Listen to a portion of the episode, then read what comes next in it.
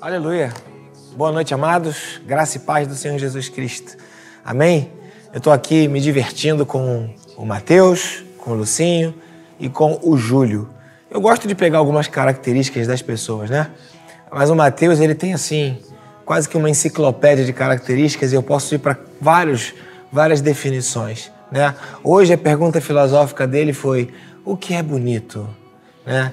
Então, se você tiver com o Mateus, depois você pergunta para ele: Mateus, o que é o belo? O que é o bonito, né? Do Júlio, também é interessante porque eu estou saindo aqui da igreja, descendo a Engenheiro Adel e o Júlio está subindo, né?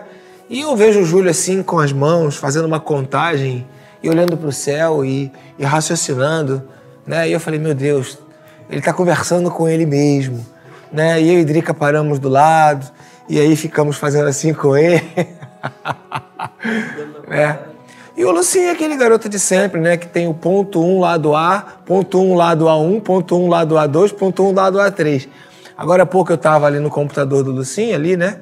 Que ele usa aqui na igreja, vendo um treinamento que ele vai dar. Então, para falar sobre o assunto tal, ele vai gastar 4 minutos e 43 segundos para falar, para falar do assunto B, 3 minutos e 28 segundos, e ele faz a composição que assim eu diria que é minuciosa. E assim cada um de nós tem as suas características, né? E essa é a equipe que tem nos ajudado aqui a cada segunda-feira com essa aula debaixo da graça. Espero que seja prazeroso para você estar aqui nessa noite. Lembrando que a qualquer momento você pode colocar alguma dúvida, se tiver ao nosso alcance de responder. A ideia era que tivessem dúvidas e que a gente pudesse tentar responder. Mas a maioria das vezes o pessoal não faz perguntas. Então, fique aí à vontade, sinta-se livre. Se por acaso você tiver alguma dúvida, algum questionamento, pode perguntar, a gente vai tentar responder, tá bom? Quero dar uma boa noite a todos que estão conosco. Né? Esse programa é por causa de vocês e é para vocês e é o que justifica e é o que valoriza esse nosso empenho estarmos aqui na, nas segundas-feiras no Debaixo da Graça. É ao vivo, né? Aqui na igreja não tem ninguém, mas estamos juntos, conectados com essa ferramenta abençoada que Deus tem nos dado. Então, Mateus, quem está com a gente online aí, dá um alô para essa turma. Vamos ver quem está com a gente a todos. Aí, ao Vamos vivo. olhar aqui agora. Quem? Isael. Marcema. Isso. Marise Nipe. Isso. Lúcio Nipe. Ok. Jefferson Barros. Pai do Vitor. Isso. Jorge Gonçalves. Puro suco. Valdeir. É, lá do Seminário Betel. Mônica Stembach. Mônica, querida, que voltou à possibilidade de estar na igreja. Graças a Deus. Muito bom te ver aqui domingo, Mônica. Você e sua filhota. Ana Arlete. Ana Arlete. Ana Ferreira. Ana Ferreira. Ana Ferreira. Ana Ferreira. Seja bem-vinda, Ana. Ana Ferreira. Ana Ferreira, boa noite. Edevaldo Cabral. ok, Cabral, professor do Ministério de Ensino. Isso. Ah, Ana Ferreira, sei quem é Ana, sim, claro. É, do Espírito Santo. Isso, boa noite, Ana. Lembrei aqui com a sua foto. Paulo Souza. Paulo Souza. Noêmia- Paulo Souza, obreiro Paulo. Obreiro Paulo, perfeito. Isso. Noêmia Lourdes. Noêmia, Daniela Guimarães. ok. Patrícia Gomes. Patrícia, Flávio Marques. que é o Flávio da Patrícia. Isso. E Laisa Maria. Laisa é a irmã do Ícaro, filhos da Narlete. Perfeito. Ainda tem o Eric. Família abençoada, né? Sim. Amém. Então vamos lá, pessoal. Nós estamos com a nossa aula de número 17. Lembrando que se você puder, deixe o seu like. Isso nos ajuda na divulgação desse vídeo. E também, se você não é inscrito, inscreva-se em nosso canal. Né? E eu estou aqui debaixo de uma pressão enorme, eu preciso compartilhar com vocês. É, o pessoal já está rindo de mim, mas, amados, semana passada, quando nós começamos a aula, começou um barulho externo que não havia antes do início da aula. Eu não lembro exatamente o que, que era, mas era um barulho contundente, parecia um caminhão da Conlurb ou alguma coisa assim, bem, bem barulhento. Passou exatamente quando a aula acabou. E hoje, um silêncio abençoador, e nós estamos aqui. Quando vai começar a aula, começa a, uma, a um barulho de serra elétrica. Isso agora, querido. Segunda-feira, tempo friozinho, né? Sete e meia da noite. E eu começo já a achar que isso é implicância. Né? Então vamos orar para que Deus abençoe a nossa aula e que essa pressão acabe. Bom, a aula de hoje, a gente se diverte, né? A aula de hoje, aula de número 17. A ideia é continuarmos o estudo da carta de Paulo aos Romanos. Palavra do Senhor, palavra bendita, palavra abençoada, palavra maravilhosa, palavra que nos instrui e que faz bem ao nosso coração. Que Deus abençoe muito a sua vida e que vale a pena para você ficar esses minutinhos conectados aqui, conectado com a gente aqui nessa aula. Bom, vamos lá? Hoje vamos falar sobre Romanos capítulo 6, pelo menos ali a primeira parte, e há uma expressão que ela chama muito a minha atenção e que eu vou pedir para o Mateus ler, Romanos capítulo 6, versos 1, 2 e 3, ok? Mas essa expressão, é, batizados em Cristo Jesus, me chamou muita atenção e eu quero compartilhar sobre ela com você nesse momento. Vamos lá, Mateus. Romanos capítulo 6, versículos 1, 2 e 3, por favor. Que diremos então? Continuaremos pecando para que a graça aumente? De maneira nenhuma. Nós, os que morremos para o pecado, como podemos continuar vivendo nele? Ou vocês não sabem que todos nós que fomos batizados em Cristo Jesus fomos batizados em Sua morte? Isso, batizados em Cristo Jesus. E ao ler esse texto e me deparar com essa expressão, eu achei muito curioso porque foi tema de uma mensagem domingo pela manhã aqui na igreja. E isso, então, me trouxe assim uma ideia de uma conexão do Espírito Santo para a administração dessa palavra nessa aula de hoje. A gente procura fazer algo bem fresco, bem de acordo com o fluxo do Espírito de Deus, uma, uma, uma aula bem assim, é, um, óleo, um óleo fresco que vem do Senhor, uma unção fresca que vem do Senhor. Algo não é, não é requentado, não é algo reprisado, é algo realmente que, que surge na, na, inspiração do Espírito Santo de Deus. E quando eu li esse texto batizado em Cristo Jesus, eu fiquei realmente impactado com isso. E é sobre isso que eu quero falar com você, com base aqui em Romanos capítulo 6. E não só batizados em Cristo Jesus, mas o texto ainda fala batizados em sua morte. Normalmente a gente tem a ideia do batismo, aquela ideia da criancinha pequena em alguma religião que ela vai, e então ela é batizada. Ou ela vem é, dentro de uma igreja evangélica, essa pessoa que ela reconhece é, com a sua consciência que Jesus Cristo é o Senhor, então ela vai até a igreja, aí ela passa pelo, pela, pelo batismo.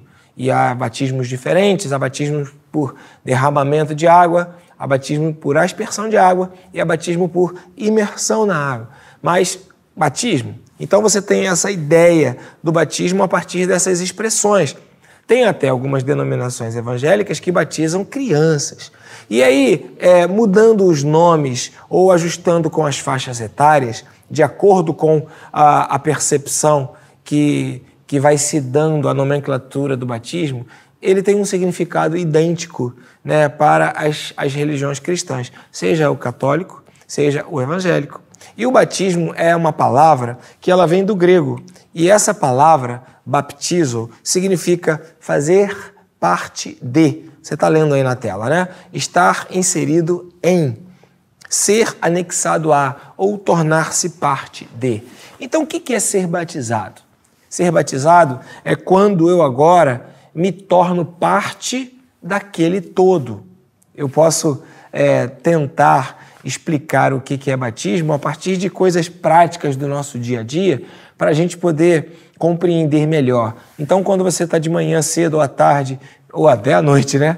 Pega o seu café e pega o seu leite e faz essa mistura e mexe, tá um dentro do outro, tá um misturado dentro do outro, uma mistura, é, é no caso homogênea, é, e essa mistura então ela, ela se funde, está inserida uma dentro da outra.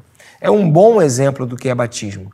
Quando você vai à praia ou quando você vai em uma piscina e você mergulha, então agora você faz parte daquela piscina, você está inserido dentro daquela água. Né? Quando alguém olha de fora, dependendo da, da visibilidade da água ou dependendo até da profundidade, vão olhar apenas água, mas você está lá dentro, você está inserido naquele contexto. Né? Quando é, é, falamos de batismo, queremos falar da ideia dessa, dessa participação. dessa coisa de estar inserido, de estar é, é, é, dentro deste conjunto. Talvez quando você pega uma plantinha e coloca um pouquinho de terra e aquela planta vai criando raiz e você vê que já aquele, aquele local é pequeno e você então é, quer colocar aquela plantinha com as raízes recém-nascidas em um, um, vaso maior, você vai cuidadosamente, você tira todo aquele conjunto, né, a raiz, o broto, e aí vem aquele brotinho com as raízes, você pega aquela terra e pega um vaso maior com uma terra já preparada e você insere. E agora você vai cobrindo aquela raiz com a terra que agora é, toma conta daquele conteúdo. Então, você está enxertando, inserindo, tornando parte do vaso aquilo que agora você plantou. Então, a palavra batismo tem a ver com isso. Quando o apóstolo Paulo, aqui em Romanos, capítulo 6, verso 3, ele, ele, ele faz um questionamento, esse questionamento é retórico. Ou seja, é uma pergunta que, na verdade, representa uma afirmação. Portanto, poderíamos ler o versículo 6,3, que está escrito: Ou vocês não sabem que todos nós que fomos batizados em Cristo Jesus, fomos batizados em Sua morte? Poderíamos ler como uma, uma, uma, uma leitura afirmativa. É, vocês já sabem que todos nós que fomos batizados, fomos batizados na Sua morte. Ou seja, o que Paulo está trazendo para a, a, o entendimento da, da, dos filhos de Deus, ou através dessa inspiração do Espírito Santo, é que há necessidade de uma consciência, de um saber, de que nós, que confessamos Jesus como Senhor das nossas vidas, nós agora estamos inseridos, enxertados, fazemos parte de Jesus. Estamos conectados a Jesus de uma tal maneira que agora nós e Jesus nos tornamos praticamente inseparáveis. Isso é chancelado ou selado com o Espírito Santo. A Bíblia diz que quando nós cremos em Jesus, o Espírito Santo de Deus, ou uma, uma porção do sopro de Deus, vem habitar em nossos corações e agora ao próprio Deus habitando em nosso corpo. Ou seja, nós passamos a ser um veículo ou a materialização de um espírito que vem de Deus e habita dentro de nós. E todas as vezes que você ouve falar dessa batalha ou dessa guerra interior, né, entre carne e espírito, você está entendendo a partir dessa, dessa explicação que eu estou tentando te dar e que diz respeito a a minha própria vida ou ao meu próprio espírito, que agora ele se contrapõe ao Espírito Santo que habita dentro de nós, ou habita dentro do coração daquele que crê e que crê no coração e confessa com a boca. Então agora há essa, há essa, vamos dizer assim, disputa por território. Quem é o dono? Quem manda. Então há uma conexão onde é, a santidade ela apresenta-se como uma vida no espírito e a carnalidade ela se apresenta como uma vida que embora o espírito habite uma rejeição a esse espírito que habita dentro do coração, dentro do interior do homem. Então o texto fala que nós devemos saber que fomos batizados em Cristo Jesus, ou seja, que fazemos parte de Cristo Jesus. E por isso Fomos batizados ou fazemos parte também da morte de Cristo Jesus.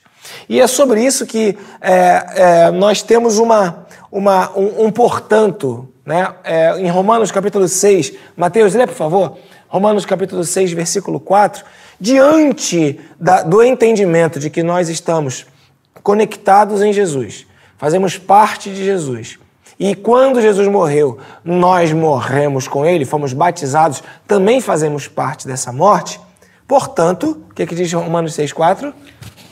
Portanto, fomos sepultados com ele na morte por meio do batismo. Pronto. A... Portanto, fomos sepultados com ele na morte por meio do batismo. É isso. Só isso. Só essa parte já é suficiente. Obrigado, Mateus.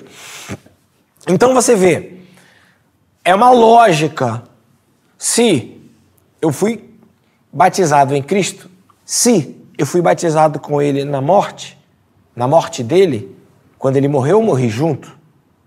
Então eu fui sepultado com ele através ou por meio do batismo. Então aí começa uma revelação que vem da parte de Deus para as nossas vidas e que pode fazer diferença na nossa história, pode fazer diferença no nosso modo de enxergar a nossa fé. Qual é essa essa essa revelação? A revelação é que a fé ela nos conecta à, à eternidade. Quando nós declaramos temos, que temos fé em Cristo Jesus, nós saímos de um tempo cronológico, um tempo contado pelo relógio, com dias, meses e anos, e passamos agora a é, fazer parte, ou somos enxertados no tempo de Deus, o Kairos. Deixamos, pela fé, deixamos aquilo que é natural e material, cronológico, todo mundo nasce, nasce na carne, e depois que nasce, começa um processo de envelhecimento instantâneo. Então você nasce com zero anos, um mês, um ano, dois anos, até você ficar velhinho, ok? Então você começa, nasce novinho e começa um processo de envelhecimento, segundo o cronológico. Só que quando nós, pela fé, aceitamos a Jesus Cristo e somos batizados em Jesus, ou batizados nessa, inseridos nessa realidade espiritual, nós então fugimos ao tempo cronológico e entramos, e entramos na dimensão da eternidade de Deus. O que faz parte da vida eterna passa agora a fazer parte da nossa vida por causa da fé. Então, Jesus morreu há muitos anos atrás, mas pela fé, nós fugimos à dimensão do que era passado presente e do que é futuro, a nossa perspectiva, e entramos na dimensão da eternidade a partir da perspectiva de Deus. Ou seja, Jesus morreu, nós morremos com ele. Jesus estava na cruz do Calvário e pagou o preço pelos nossos pecados. Nós estávamos na cruz do Calvário com ele. Jesus, ele foi sepultado. Ele participou de um túmulo e nós fomos sepultados com ele e participamos de um túmulo com ele. Não é isso que significa o batismo? Fazer parte de, estar inserido em? Contudo, a parte que nós fazemos em Jesus não é uma parte física, humana ou carnal, é uma parte espiritual. É pelo Espírito. Ou seja, quando você confessa com a sua boca, crê com o seu coração, o Espírito da eternidade vem da parte de Deus e entra em você. E aí, aquilo que aconteceu em nossa dimensão de tempo no passado passa a ser algo presente para a sua vida. E assim como Jesus morreu, você morreu com ele. E assim como Jesus ressuscitou, você também ressuscitou com ele. É isso que Paulo fala aqui em Romanos, capítulo 6, versículos de 8 a 11. Mateus, capricha na leitura, Mateus, vamos lá. Romanos 6, de 8 a 11. Lê pra gente. Ora, se morremos com Cristo, cremos que também com ele viveremos. Pois sabemos que, tendo sido ressuscitados dos mortos, Cristo não pode morrer outra vez. Isso. A morte não tem mais domínio sobre ele. Porque morrendo, ele morreu para o pecado uma vez por todas, mas vivendo, vive para Deus. Da mesma forma, considerem-se mortos para o pecado, mas vivos para Deus em Cristo Jesus. Amém? Vocês entenderam a sabedoria do apóstolo Paulo quando ele traz essa revelação para cada um de nós? E mais do que isso, você entendeu o poder da fé em Cristo Jesus? Entendeu que a fé, ela nos conecta a uma realidade transcendente sobrenatural que vai além da nossa capacidade de compreender o tempo, que vai além da nossa capacidade física, humana e carnal, e nos conecta a um espírito, ao espírito de um Deus eterno. Olha que você tem Jesus no seu coração, você pode dar glória a Deus. Se você está aí no chat, você pode glorificar a Deus, escreva glória a Deus. Porque através da fé, você faz parte de todo um processo que Jesus Cristo fez por cada um de nós na carne. E aí, embora eu não tenha feito na carne, pelo Espírito eu me torno participante. Porque do mesmo Espírito que estava em Jesus, é o mesmo Espírito que eu tenho. O que tinha nele tem em mim. A realidade que ele vivia, eu vivo. A morte que ele morreu, eu morri. A vida que ele ressuscitou, eu ressuscitarei. A dimensão da eternidade, ela passa agora a fazer parte da dinâmica da nossa existência.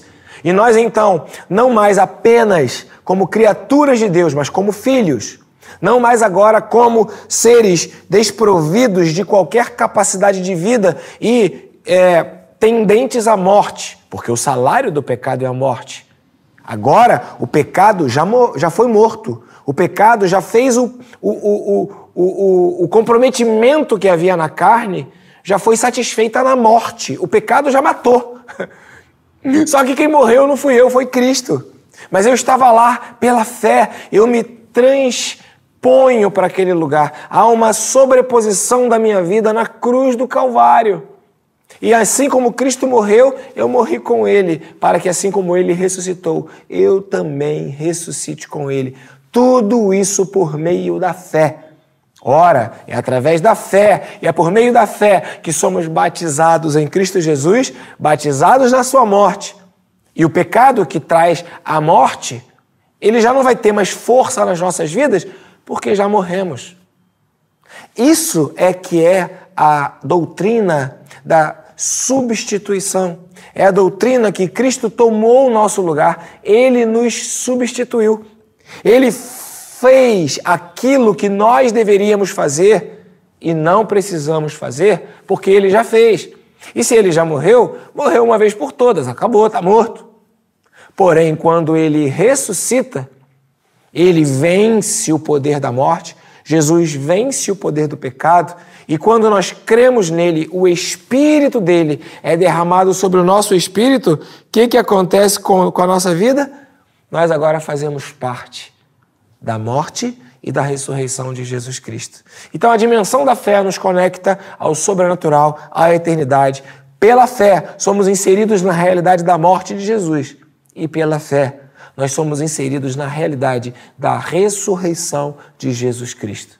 Cristo morreu, mas ele ressuscitou. Nós também vamos morrer. Não sei qual será a causa da nossa morte, mas uma coisa é certa: todos nós morreremos. Porém, o que vai morrer, assim como aconteceu com Cristo, o que vai morrer vai ser o nosso corpo. O nosso espírito vai ser elevado a Deus e vai para o céu. Assim como Jesus, nós também estaremos no céu com Ele. Você entende que você tem a vida eterna porque você morreu com Cristo Jesus e ressuscitou com Ele porque você crê nele? Você entende que você não precisa fazer nada porque o que precisava ser feito já foi feito? Você não precisa pagar o preço do pecado, que é a morte, porque Jesus já pagou o preço do pecado e pela fé você se translada, você se transfere para Jesus. E essa morte de Jesus agora, ela é substitutiva e ela substitui você.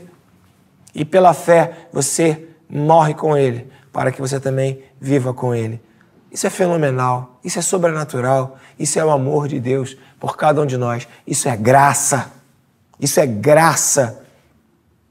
Cristo fez por mim o que eu não conseguia. Mas para não ser injusto, para que eu pudesse é, ter o direito, ter o acesso, ter o privilégio de me inserir, de me enxertar, há uma conexão espiritual que não é através da lei, não é através dos mandamentos, não é através de um caminho que eu obedeça e faça para não errar o alvo. Não, é através da consciência da minha incapacidade e da consciência da capacidade de Jesus. É através da minha certeza, convicção de que Jesus nasceu, morreu, ressuscitou. E assim também eu nasci de novo, morri em Cristo e ressuscitarei no último dia. Amados irmãos, a graça, ela nos dá o direito daquilo que naturalmente nós não teríamos, mas pela fé nós nos tornamos possuidores, herdeiros juntamente com Cristo. E se somos herdeiros juntamente com Cristo, nós reinaremos com Ele e nós nos assentaremos no trono onde Ele se assenta. É isso é a promessa de Jesus Cristo para todos os filhos que creem nele. Então, batizados em Cristo Jesus, nós somos enxertados, inseridos, fazemos parte disso tudo. E então, o apóstolo Paulo, e eu estou lendo ao contrário, né? O apóstolo Paulo, então, ele fala que nós fomos batizados com ele na sua morte, também seremos agora ressuscitados com ele, porque fomos batizados com ele, também na sua ressurreição. E aí, no capítulo 6 de Romanos, versículo 1, o apóstolo Paulo, então, ele conclui: Ué, que diremos então? Continuaremos pecando para que a graça aumente? Não, de maneira nenhuma. Nós, os que morremos para o pecado, como podemos continuar vivendo nele? Não há uma lógica. Se Cristo já morreu para o pecado e eu morri para o pecado em Cristo, como que eu vou continuar vivendo no pecado? Não, eu não continuo mais na prática do pecado. Em 1 João, nós temos exatamente esta afirmativa: aquele que nasceu de novo não vive mais na prática do pecado. Pode até ser em uma exceção, em uma falha, em uma falta de vigilância, em uma falta de conexão com oração, em uma falta de gratidão pelo que Cristo fez por nós em nossos corações, nós venhamos a pecar. Todavia, temos um advogado, Jesus Cristo, o qual está sentado à direita de Deus e que intercede por nós e que nos justifica e que nos purifica de todo pecado e nos livra de toda injustiça. Aquele que nasceu de novo não quer continuar na vida antiga. E aí a gente começa a entender algumas expressões do crentez. E eu queria destacar três pontos aqui para vocês, tá aí na tela. Três pontos com base em Romanos, capítulo 6, versículo 6. Mateus, Romanos 6, 6, por favor. Portanto, perdão. O microfone tá ligado, Mateus? Vamos lá. Pois sabemos Isso. que o nosso velho homem foi crucificado com ele, Isso. para que o corpo do pecado seja destruído Isso. e não mais sejamos escravos do pecado. Três expressões que talvez sejam muito simples de entender para algumas pessoas que têm uma caminhada na fé um pouco mais longeva, mas talvez seja mais complicado para outras pessoas entenderem. Primeira expressão, velho homem. Segunda expressão, corpo do pecado. E terceira expressão, escravos do pecado. Isso tudo destacando do versículo 6, aqui de Romanos 6. Velho homem é aquele homem que não nasceu de novo. É aquele homem que ainda não foi batizado com Cristo na sua morte e que também não foi batizado com ele na sua ressurreição. Então ele vive ainda apenas no que é físico, no que é da carne, do que é natural, conectado apenas ao tempo cronológico. Então veja, o, o velho homem, ele não tem a dimensão da eternidade. Ele não valoriza a vida eterna. Ele diz: inferno não existe, céu não existe, vamos viver a vida. Vamos viver hoje, nos alegrar, e é, é tudo aqui, acabou, acabou. Né? Porque não nasceu de novo, é o velho homem. Ele não tem uma conexão com a eternidade. Ele não teme a Deus. Ele não conhece o poder de Deus. É o velho homem, regido, guiado, dominado pelo seu corpo. Que corpo? Esse corpo do pecado, porque o salário do pecado, a consequência do pecado é a morte. Romanos 6, 23. O apóstolo Paulo sempre faz isso, né? Ele explica primeiro, depois ele faz a pergunta. Ou ele dá uma explicação e depois ele faz a sentença. Então, quando você lê as cartas de Paulo, você precisa ler de frente para trás, de trás para frente, para que a sua compreensão seja um pouco mais abrangente. Então, é, o velho homem é esse homem dominado por este corpo que ainda não pagou o preço do pecado. Então, as consequências, ou a paga, ou o preço que o pecado cobra, ainda é requerido.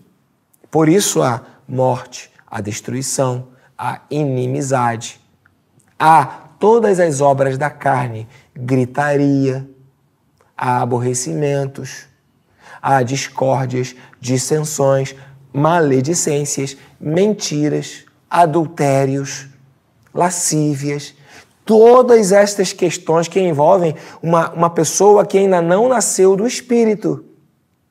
Uma pessoa que ainda não teve um batismo em Cristo Jesus. Aquele que ainda não creu com o coração, confessou com a boca e publicamente ainda não passou por essa demonstração pública: olha, eu, eu sou de Cristo, eu nasci de novo. Então, continua como o velho homem, continua preso ao corpo do pecado, por isso sofre. E aí não só sofre, mas se torna escravo do pecado.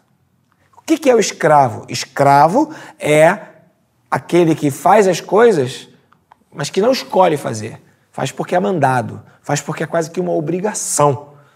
Eu gosto de falar, quando a gente está falando sobre escravo de pecado, eu gosto de falar de comida. Certa pessoa que está nos assistindo neste momento, no sábado, foi a uma certa cidade é, de serra aqui do estado do Rio de Janeiro e lá foram para um rodízio de fundi. E é impressionante porque o, o, o, o, depoimento que eu recebi é que você tem um fundi de carne, você tem as carnes, você tem as frutas, você tem o frango, você tem a, a, a, aquelas coisas gostosas e quanto mais você come, mais dá vontade de comer. O que, que acontece? Uau! É como se você pensasse: eu vim para um rodízio, eu estou pagando, eu tenho direito, então vou comer, né? É, eu também penso assim. você também pensa assim? Quando você vai no rodízio, você come pouquinho? Ou você come, não, não, tá tudo incluído, vamos comer. Como é que é, Mateus, quando você vai no rodízio? É de verdade, né? Rodízio de carne, misericórdia. Rodízio de pizza, hein? Rodízio de carne, você nem come carboidrato. Mateus, qual o seu recorde de pedaços de pizza em um rodízio? Eu acho que eu não passei dos 15, 17. Só, Mateus? É, só. Misericórdia. Tô de dieta. Então, rodízio de pizza, eu vou comer muita pizza. Rodízio de carne, eu vou comer muita carne.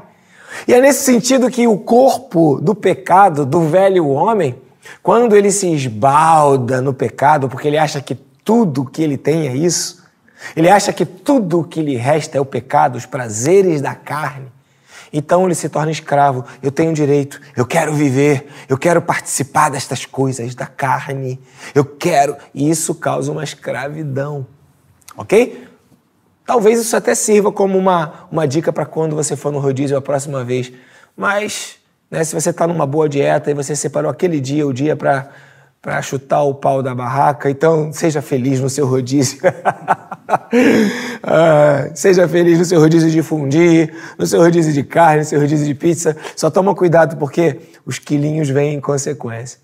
Mas é da mesma forma que nós nos tornamos escravos do pecado por causa do corpo preso ao pecado do velho homem, porque ele não tem a noção da eternidade.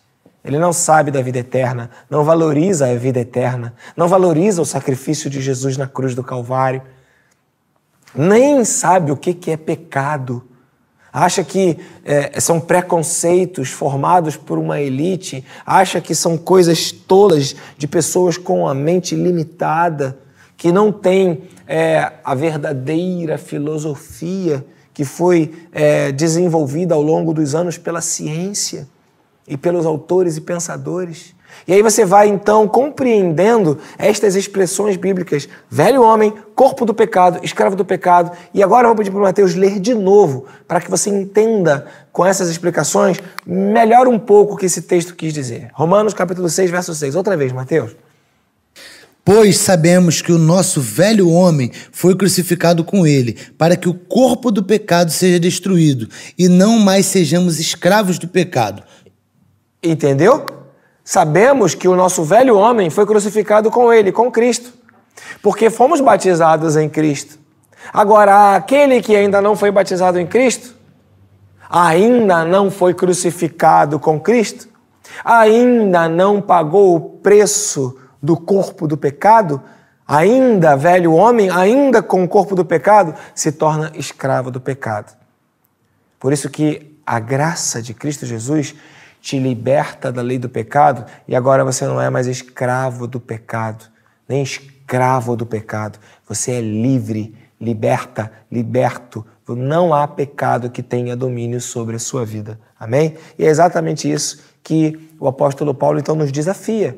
Romanos, capítulo 6, versículo 12, que diz assim: Portanto, sabendo destas coisas, já que o seu velho homem foi crucificado pelo batismo, através da fé em o nome de Jesus Cristo, isso é espiritual, não dá para entender cientificamente, não há uma conexão racional e lógica, é algo do campo da fé, é transcendente, é sobrenatural, que acontece e que você crê, você decide crer. Portanto, se você entregou a sua vida a Jesus Cristo, e se você escolheu crer, e se agora você nasceu de novo e o velho homem foi crucificado com Cristo, não permita que o pecado continue dominando os seus corpos mortais, fazendo que vocês obedeçam aos seus desejos.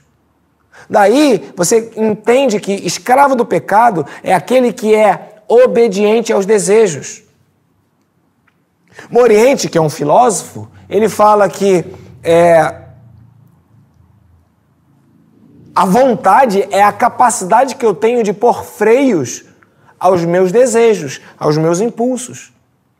E pegando essa filosofia é, de Moriente e trazendo para a realidade bíblica, eu posso dizer então que aquele que não nasceu de novo não tem vontade. É o pecado quem tem vontade pela pessoa. É a carne, é o corpo do velho homem, é o corpo do pecado que tem as vontades pela pessoa. Por isso, às vezes, faz coisas das quais depois se arrepende.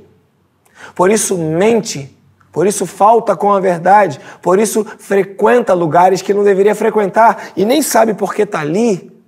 Por isso tem relacionamentos que não deveria ter, por isso se envolve fisicamente com pessoas que não deveria se envolver, depois sente asco, repulsa e pensa: eu nem deveria estar aqui. Mas o pecado domina sobre a vida daquele que é regido pelos seus desejos, pelo seu corpo, que ainda não crucificou o seu corpo pela morte de Jesus Cristo na cruz do Calvário. Portanto, a doutrina do Evangelho, ou a palavra de Deus, ela nos conduz a uma vida diferente. A uma vida não mais de sermos conduzidos, gerenciados, manipulados pelos desejos que nós temos. Não. Nós temos o direito de vencer os nossos desejos. Nós temos o domínio próprio. Um dos frutos do Espírito que nós recebemos quando confessamos a Jesus como Senhor com a nossa boca e cremos no coração é o direito de ter o domínio das nossas próprias vidas. Você pode dizer sim, mas você também pode dizer não. Glória a Deus por isso. Se você puder, você dá um glória a Deus bem alto aí agora onde você está. Aleluia! Amém. Você tem direito de dizer não. Você não é mais escravo do pecado. Você já não faz mais o que o seu corpo manda. Você já não faz mais o que os seus desejos, seus impulsos mandam. Você tem censura. Você tem critérios. Você tem discernimento. Você tem o Espírito Santo que lhe dá o direito a domínio próprio. Aleluia. Amém? Verso 13, Romanos capítulo 6, verso 13. Então, se no verso 12 eu recebo um conselho para não permitir que o pecado continue fazendo a festa, e agora eu posso dizer não ao pecado, quem manda agora sou eu, não é mais o pecado, e eu mando por causa de Jesus na minha vida. O verso 13, então, ele ainda vai além e fala: Não ofereçam os membros do corpo de vocês ao pecado. Porque agora o meu corpo já não é mais o corpo do pecado. O meu corpo agora é templo do Espírito Santo. É lugar onde Deus habita. É lugar da presença de Deus. Então eu não vou oferecer os membros do meu corpo, as minhas mãos, minhas pernas, meus pés, o meu tronco, a minha cabeça, como é, com instrumentos de injustiça. Antes, eu vou oferecê-lo a Deus como uma pessoa que tem a consciência de que era para eu estar morto, e que fui morto na cruz do Calvário, mas eu saí da morte e vim para a vida, porque assim como Jesus ressuscitou, eu também ressuscitarei.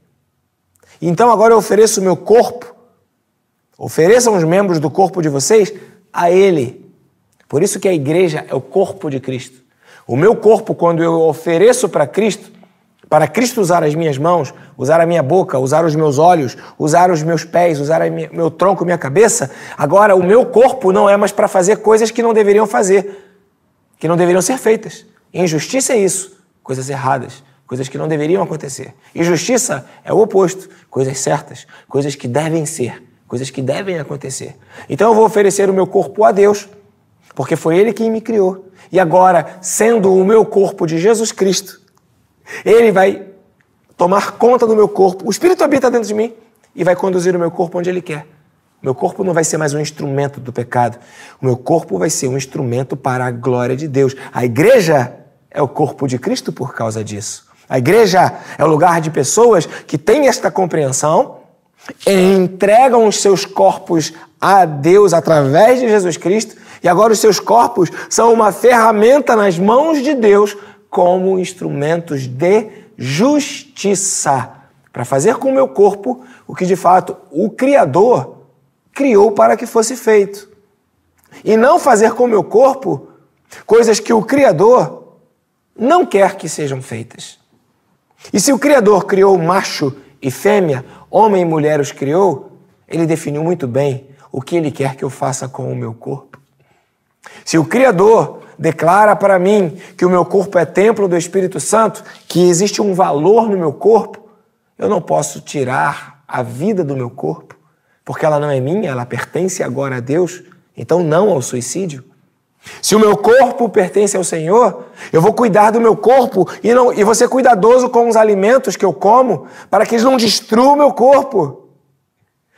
Vou ter cuidado com as substâncias que eu permito penetrar no meu corpo. Por isso o cristão não usa drogas.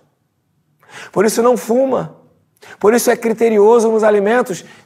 Então é um desafio pegar o nosso corpo que antigamente, com o velho homem, era escravo do pecado, servindo aos seus impulsos, da vontade vou lá e faço. E agora eu vou, não vou mais oferecer o meu corpo como instrumento de injustiça, agora eu vou usar o meu corpo para a glória de Deus. Amém, queridos? Caminhando para o final, Romanos 6,14, como que eu consigo fazer isso? De que maneira que eu consigo fazer isso? Né? É pela graça. Romanos 6,14 está escrito: Pois o pecado não os dominará, porque vocês não estão debaixo da lei, mas debaixo da graça. O pecado não vai dominar você, porque você não precisa ficar tentando fazer algo que para você é impossível. O pecado não vai dominar você, porque não depende do que você faça. Ser uma pessoa perfeita, ser tudo certinho, ser uma pessoa que é, acerta sempre. O pecado não tem domínio sobre você, porque através de Cristo Jesus, Ainda que você não consiga, você caminha em um processo. Você caminha em direção a esse alvo. Você busca continuamente afastar-se do pecado e viver para a glória de Deus. E aí então, a graça, ou seja, todo esse movimento de que você morreu na cruz com Cristo pelo batismo, pela fé, e que ressuscitou como Cristo ressuscitou, pela fé, para uma nova vida, essa certeza e essa convicção vão tirar de você o peso de culpa. Por isso, aquele que nasceu de novo é livre do peso da culpa. Justificados, pois, mediante a fé, temos paz com Deus. Aleluia! E o pecado não vai dominar a tua vida. Se por acaso você luta contra um pecado e esse pecado tem te importunado, você pode clamar pelo nome de Jesus, o nome que está acima de todo nome. Dê nome ao seu pecado. É mentira? Você declara então: mentira, o nome de Jesus é maior do que o seu nome. Se o seu pecado é pornografia, pornografia. O nome de Jesus é maior do que o seu nome. Se o seu pecado é algum vício, drogas, não sei, você dá o nome e fala: o nome de Jesus é maior do que esse nome. Se o seu pecado ele é algo mais subjetivo, uma tristeza, uma angústia, dê nome a isso e fale: angústia, tristeza. O nome de Jesus é maior do que esse nome. Eu não estou debaixo do domínio do pecado. Eu fui livre do poder do pecado. Por quê? Porque assim como Cristo morreu, eu já morri. Tudo que o pecado podia fazer, já fez em Cristo. Acabou. O pecado não consegue fazer mais nada. Porque o limite da alçada do pecado já foi satisfeita, já foi. Por isso que Jesus, ele é aquele que nos torna justificados. Porque acabou. Tudo que o pecado podia fazer, já fez. Cristo morreu e eu morri lá com ele. Então agora eu sou livre do domínio do pecado e por fim eu verei a Deus em vida eterna. Aleluia. Glória a Deus. Amém, queridos. Chegamos ao fim da nossa aula de hoje. São nosso objetivo é esse mesmo, ter uma aula um pouquinho mais curta, mas de alguma forma conectando você com as verdades espirituais que estão reveladas através da palavra, para que você ame profundamente cada vez mais a Jesus, para que você ame profundamente cada vez mais esse nome, nome poderoso, nome mais lindo, nome santo, nome puro, nome que não há outro igual, é o nome de Jesus. Vamos orar? Amém? Vamos orar? Muito obrigado, Senhor porque o pecado não terá domínio sobre as nossas vidas.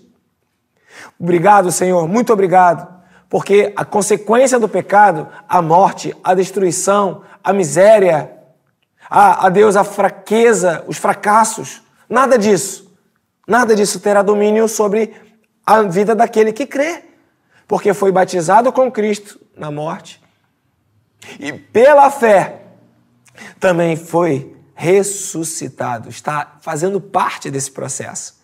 E assim como Cristo foi para o céu, nós também iremos. Muito obrigado por essa vitória.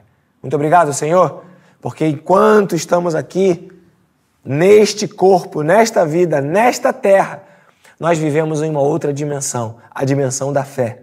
A dimensão de homens e mulheres que creem e já passaram da morte para a vida. Aleluia.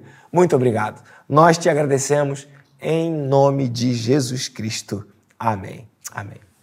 Amém, Mateus? Quem está com a gente aí até agora? Mateus, lê para mim aí os nomes das pessoas que estão com a gente aí. A gente vai caminhando para o final, vamos nos despedir desse, dessa turma. Fala aí, Mateus. Pastor, quero começar dizendo que ah. a Kátia Magali estava desde o início oh. e ela me cobrou, ah. a Kátia Magali me cobrou falando para falar. A irmã então Magali? Tá de... Isso aí, irmã Magali. Ok. Então ela tá desde o início, tá bom, gente? Ô, Jesus. Estou implicando com ela, que ela implicou comigo. é, Nadia, Nadianara, é. ela entrou também. Lembra da Nadianara? Foi recebida como membro aqui da MIPAV domingo agora. Ela estava emocionada, foi muito legal, Nadianara. Muito legal ver o seu carinho pela igreja e a ideia de que Cristo te plantou nesse lugar. Você é uma bênção. Que Deus te use muito aqui nessa igreja, em nome de Jesus. É, além da Nadianara, também a Consuelo Ramos, é. Raimunda Rodrigues, Luiz Milton, é, mais alguém. Alberto Luiz? Luiz. Luiz Milton. Luiz Milton? Luiz Milton. Boa noite, Luiz Milton. Luiz Milton.